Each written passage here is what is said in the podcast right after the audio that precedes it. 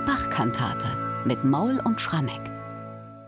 Sonntag Reminiscere, zweiter Sonntag der Passionszeit und es geht weiter. Mangels Bach-Kantaten mit Musik von Georg Philipp Telemann. Heute mit der Kantate Herr, wie lange willst du mein sogar vergessen?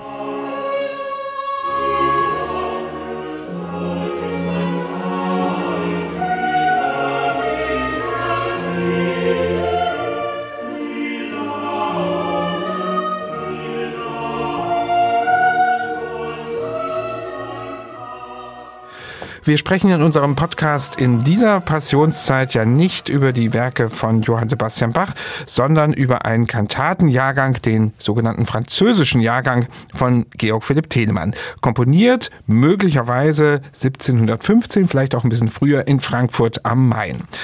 Bach bleibt natürlich nicht außen vor. Wir können das ja gar nicht ohne Bach.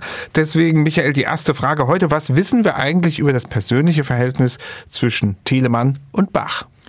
Lieber Bernhard, das muss ein ganz enges gewesen sein, namentlich in den jungen Jahren. Also Karl Philipp Emanuel Bach, der zweitälteste Bachsohn, der berichtet dem ersten Bach-Biografen Johann Nikolaus Vorgel, dass eben Telemann zu den Komponisten gehörte, die Bach am meisten geschätzt hat, namentlich seine Instrumentalsachen. Und dann ergänzt er, in jungen Jahren war er, also Johann Sebastian Bach, oft mit Telemann zusammen, welcher auch mich aus der Taufe gehoben hat.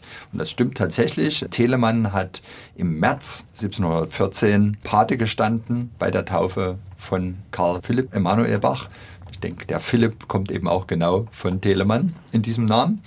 Und musikalisch hat Bach den Telemann spätestens zu Beginn seiner Weimarer Zeit kennengelernt. Wir wissen, dass er sich da ein Violinkonzert von Telemann abgeschrieben hat.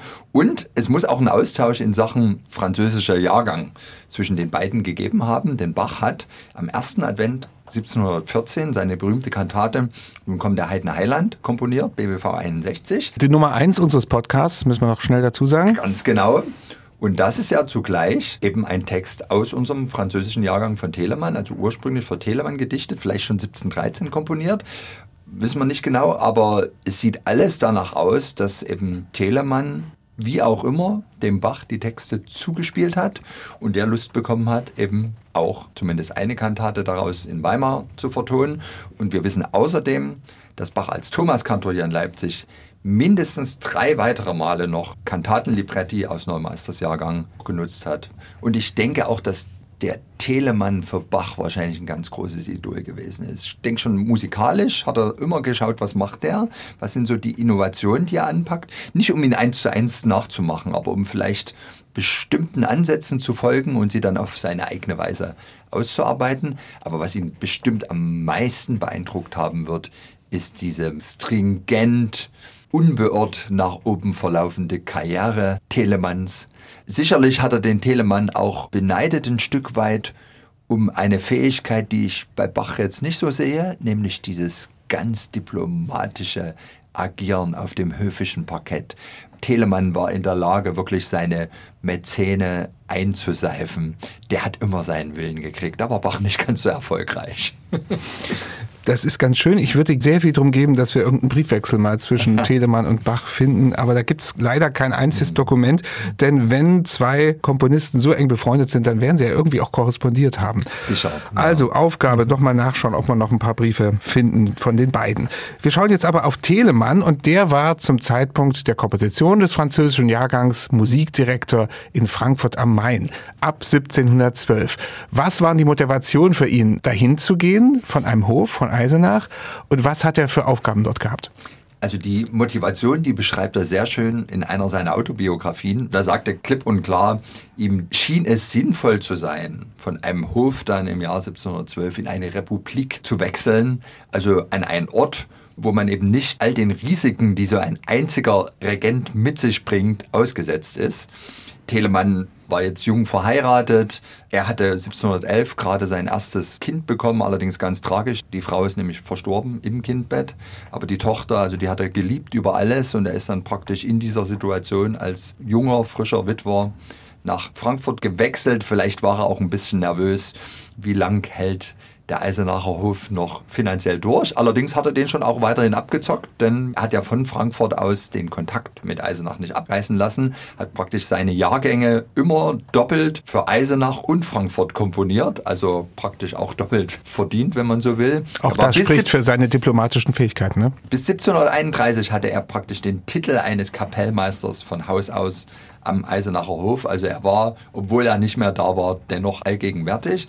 Aber in Frankfurt war er eben der Musikdirektor, hatte ein relativ überschaubares Festeinkommen, aber durch all die Hochzeiten, Begräbnisse und so weiter kam da an Nebeneinkünften extrem viel Geld hinein. Er war Musikdirektor der Barfüßerkirche, ab 1718 dann auch noch an der Katharinenkirche, hatte die auch noch mitbespielt. Er hat, wie er das schon als Student in Leipzig gemacht hat, auch parallel das weltliche Musikleben der Stadt neu aufgestellt. Er hat ein Collegium Musicum gegründet, eine Art öffentliches Konzertwesen installiert mit vielen Konzerten, Veranstaltungen, wo er auch nochmal auf eigene Rechnung agiert hat. Auch da natürlich gewaltig viel Repertoire komponiert. Es gibt so einzelne Hochzeitsserenaden. Das sind halbe Opern, also riesige Stücke. Die wurden nach Länge Man bezahlt fragt vielleicht. sich echt, wann hat dieser Mann eigentlich geschlafen? Aber tolle Musik. Er hat für die Kirchenmusik sechs bis acht Knaben des örtlichen Gymnasiums abgerichtet, so heißt das, in seiner Wohnung. Also hat dort Gesangsunterricht gegeben, hat sie da angeblich auch versorgt. Also man fragt sich wirklich, wie er das alles organisieren konnte, aber man kann ihn in dieser Position durchaus vergleichen mit dem, was Bach in Leipzig hatte. Also wirklich der städtische Musikdirektor mit dem Fokus Kirchenmusik und allerhand Optionen, auch was die weltliche Musik betrifft. Und das eben in einer Metropole Deutschlands. Frankfurt hat damals um die 30.000 Einwohner, gehört damit wirklich zu den allergrößten Städten und natürlich voll von Handelsleuten, von Kaufleuten, von Bankiers. Also hm. er lebte da wie die Made im Speck und war in der Lage, all die, die irgendwas von Musik übrig hatten, für seine Sache zu begeistern. Der französische Jahrgang ist also in Frankfurt entstanden. Ich habe schon in der letzten Woche gesagt, er umfasst 72 Kantaten, also eine Wahnsinnsarbeit. Vielleicht nochmal allgemein gefragt, ist so ein zyklisches Komponieren eigentlich normal für die Zeit oder war da Telemann doch ein Workaholic? Naja, für die höfischen Kapellmeister und städtischen Musikdirektoren des Barock gehört es schon zum guten Ton, dass man seine Kirchenmusik wenigstens zum großen Teil selber komponiert und dann eben auch in solchen Jahrgängen denkt. Da war Telemann nicht der Einzige. Also wir haben schon gesagt, bei Telemann möglicherweise bis zu 20 Jahrgänge wird er komponiert haben. Bei Bach können wir nachweisen mit Ach und Krach drei oder vier. Aber schauen wir mal von Frankfurt nach nebenan, nach Darmstadt. Am Darmstädter Hof saß Christoph Graupner als Kapellmeister für viele Jahrzehnte. Der hat auch diverse Jahrgänge komponiert. Ich meine, der hatte noch das Glück, da gab es einen Vizekapellmeister, der hat sich oft mit ihm reingeteilt. Aber zum Beispiel Gothaer Hof, Gottfried Heinrich Stölzel, der hat auch etliche Jahrgänge und zwar richtig durchkomponiert. Fasch am Zerbsterhof, da gibt es so eine schöne Beschreibung von seinem Sohn, der sagt so mehr oder weniger, er könne sich nur daran erinnern, als er selbst Kind gewesen ist, dass der Vater permanent in seiner Komponierstube saß und die neue Kantate zu Papier gebracht hat. Und tatsächlich jetzt mal jenseits von Leipzig, Frankfurt, haben wir jetzt gerade das Beispiel Telemann, die hatten dieses Tempus Clausum nicht. Also die hatten keine Zeit im Jahr, wo man mal gesagt hat, jetzt ist so eine Art Bußzeit, wo man auf den Schmuck im Gottesdienst verzichtet, also auch die Kantaten weglässt. Hier musste richtig durchkomponiert werden. Und bevor wir jetzt auf die Kantate zum heutigen Sonntag Reminiscere kommen, müssen wir unbedingt noch klären, weshalb dieser Jahrgang seinen Namen erhalten hat. Was macht ihn so französisch? Ja, ich glaube, da gibt es einen ganzen Mix von Gründen bin mir gar nicht sicher, ob wir durch Telemann selbst diese Bezeichnung belegt haben, aber Fakt ist, überall im Land nannte man diesen Jahrgang, französischen Jahrgang damals schon, ist auch weithin rezipiert. Also ich kenne diverse Belege aus Augsburg, aus Breslau, auch hier aus Leipzig, aus kleineren Städten, wo man nachweisen kann, dass die Kantoren den französischen Jahrgang hatten.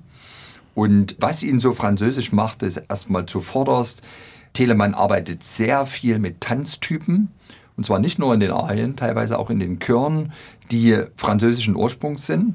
Auch das Rezitativ ist in der Art und Weise, wie deklamiert wird, wie am Ende kadenziert wird, sehr viel näher diesem Rezitativ, was wir aus der französischen Oper kennen, als dem eher von der italienischen Oper abgelauschten normalen deutschen Rezitativ.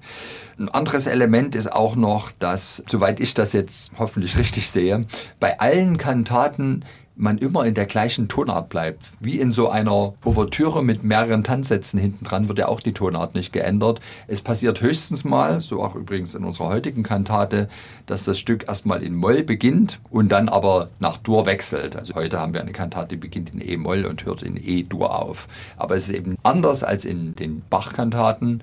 Da hat man ja wirklich immer so eine Art Modulation wo man am Ende vielleicht wieder in der Ausgangstonart ankommt, aber doch die Arien unterschiedliche Tonarten haben.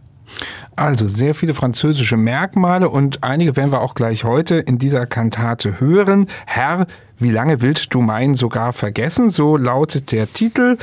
Schauen wir auf den Text. Wie hat Erdmann Neumeister hier das Evangelium einbezogen?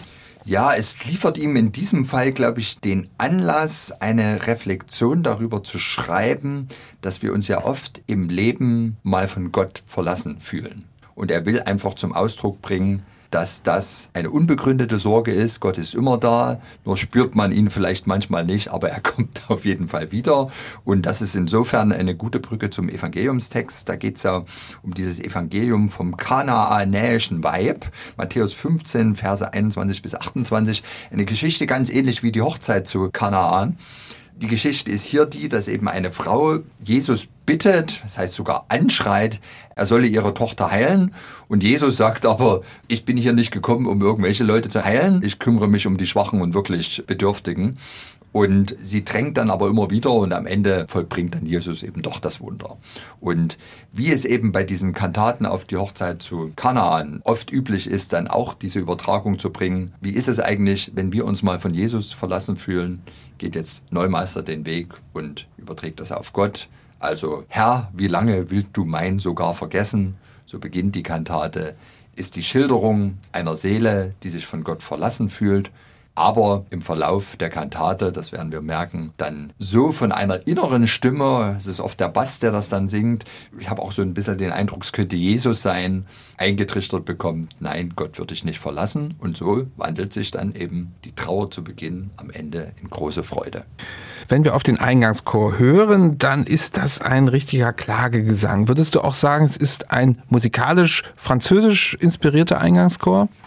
Ja, denn man könnte, glaube ich, schon sagen, die Art und Weise, wie er hier diesen Text in Musik setzt. Herr, wie lange willst du mein sogar vergessen? Wie lange verbirgest du dein Antlitz für mir? Wie lange soll ich sorgen in meiner Seele und mich ängsten in meinem Herze täglich? Wie lange soll sich mein Feind über mich erheben? Wie er das in Musik setzt, das ist eine Art Lamento in einem sehr polyphonen, aber eben nicht Fugenstil, wie wir das so von deutschen Kantaten üblicherweise kennen. Und ich glaube, die Analogie hier wäre, es ist so ein bisschen ein Modell, das man häufiger in diesen französischen geistlichen Stücken Grand Motet findet. Also eine Art altertümlich klingender, polyphoner Kirchenstil, oft mit so einer Art Lamento-Charakter, wo sich auch immer mal so einzelne Soli herausschälen aus dem Chorgesang. Und genau das macht Telemann hier. Also ein Chorlamento mit einzelnen Einschüben, für den Alt in dem Fall. Insofern glaube ich, auch hier wird Telemann eben dieser Bezeichnung die sich für den Jahrgang eingebürgert hat, französischer Jahrgang, ganz gerecht.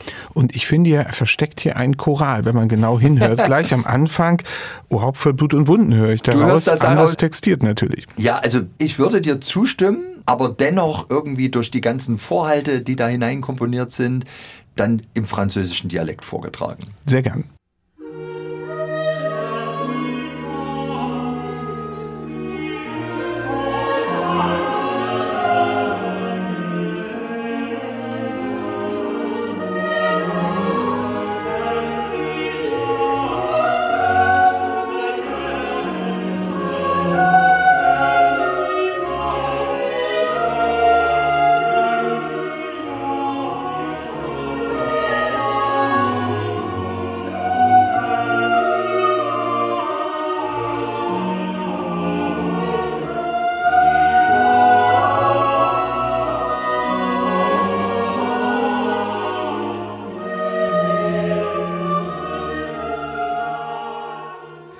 Ja, das ist also noch einmal der Eingangschor gewesen aus der Kantate Herr, wie lange willst du meinen sogar vergessen von Georg Philipp Telemann.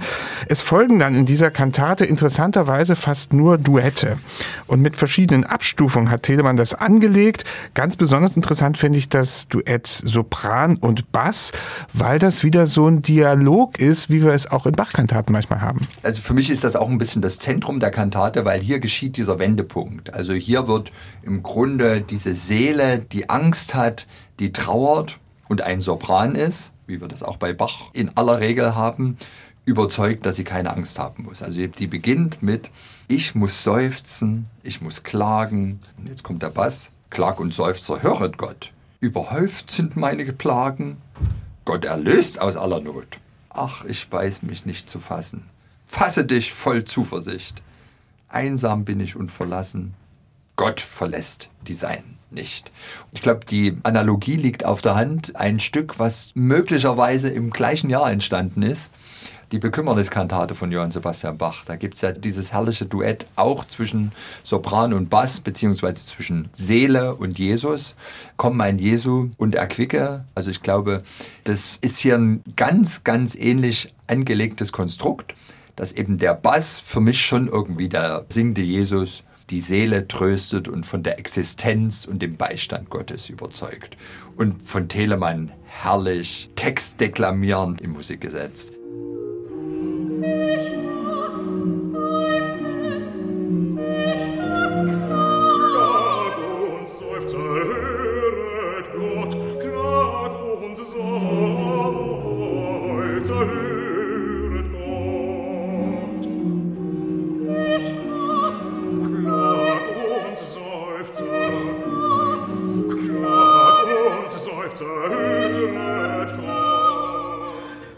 Soweit das Duett Sopran Bass aus dieser Kantate. Und dann müssen wir unbedingt noch auf den Schlusschor beziehungsweise auf den Schlussteil, sagen wir mal, lieber ja. eingehen. Das beginnt als ein Duett und plötzlich kommt dann überraschend am Schluss der Chor dazu. Das heißt, auch Telemann hat in diesem Jahrgang immer wieder andere Modelle, mit denen er so ein bisschen spielt. Unbedingt. Und das ist ja auch wirklich diese unendliche Kreativität, die Telemann auszeichnet. Und zwar nicht nur in dieser Kantate und nicht nur in diesem Jahrgang, sondern das setzt sich fort bis in die ganz späten Hamburger Jahrgänge. Also die letzten Stücke von Telemann, das ist wirklich schon tief in der Frühklassik drin, was er da macht. Und hier, ja, der Schluss, der könnte einfach lebensbejahender nicht sein. Mein Herze spricht dich nur zufrieden und stille deine Bangigkeit, dir ist gewisser Trost beschieden, Gott schicket ihn zu rechter Zeit. Auf Trauern wirst du wieder lachen, auf Kummer folgt vergnügter Mut, drum lass den lieben Gott nur machen, er machet wahrlich alles gut. Ja, und wie setzt das Telemann in Musik? Es ist erstmal ein Duett für Alt und Tenor, sechs Achteltag Tripler, das ist also fröhliches Tanzen in Terzen sechsten Glückseligkeit singen die zwei erstmal. Hören wir kurz rein. Mein Herz spricht dich nur zufrieden und stille deine Wahrheit. Hier ist gewisser Trost beschieden und schicke ihn zur rechten Zeit. Aber dann, nach ein paar Takten, setzt der ganze Chor ein. Das Ganze hat sich jetzt wirklich endgültig von E-Moll nach E-Dur verschoben und so endet die komplette Kantate mit einer gewaltigen Portion Zuversicht.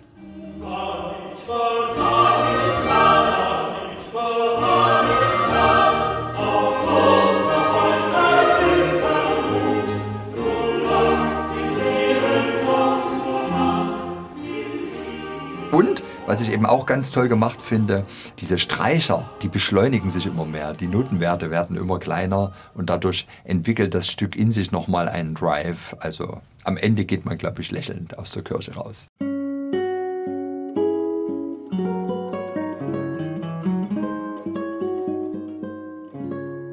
MDR Classic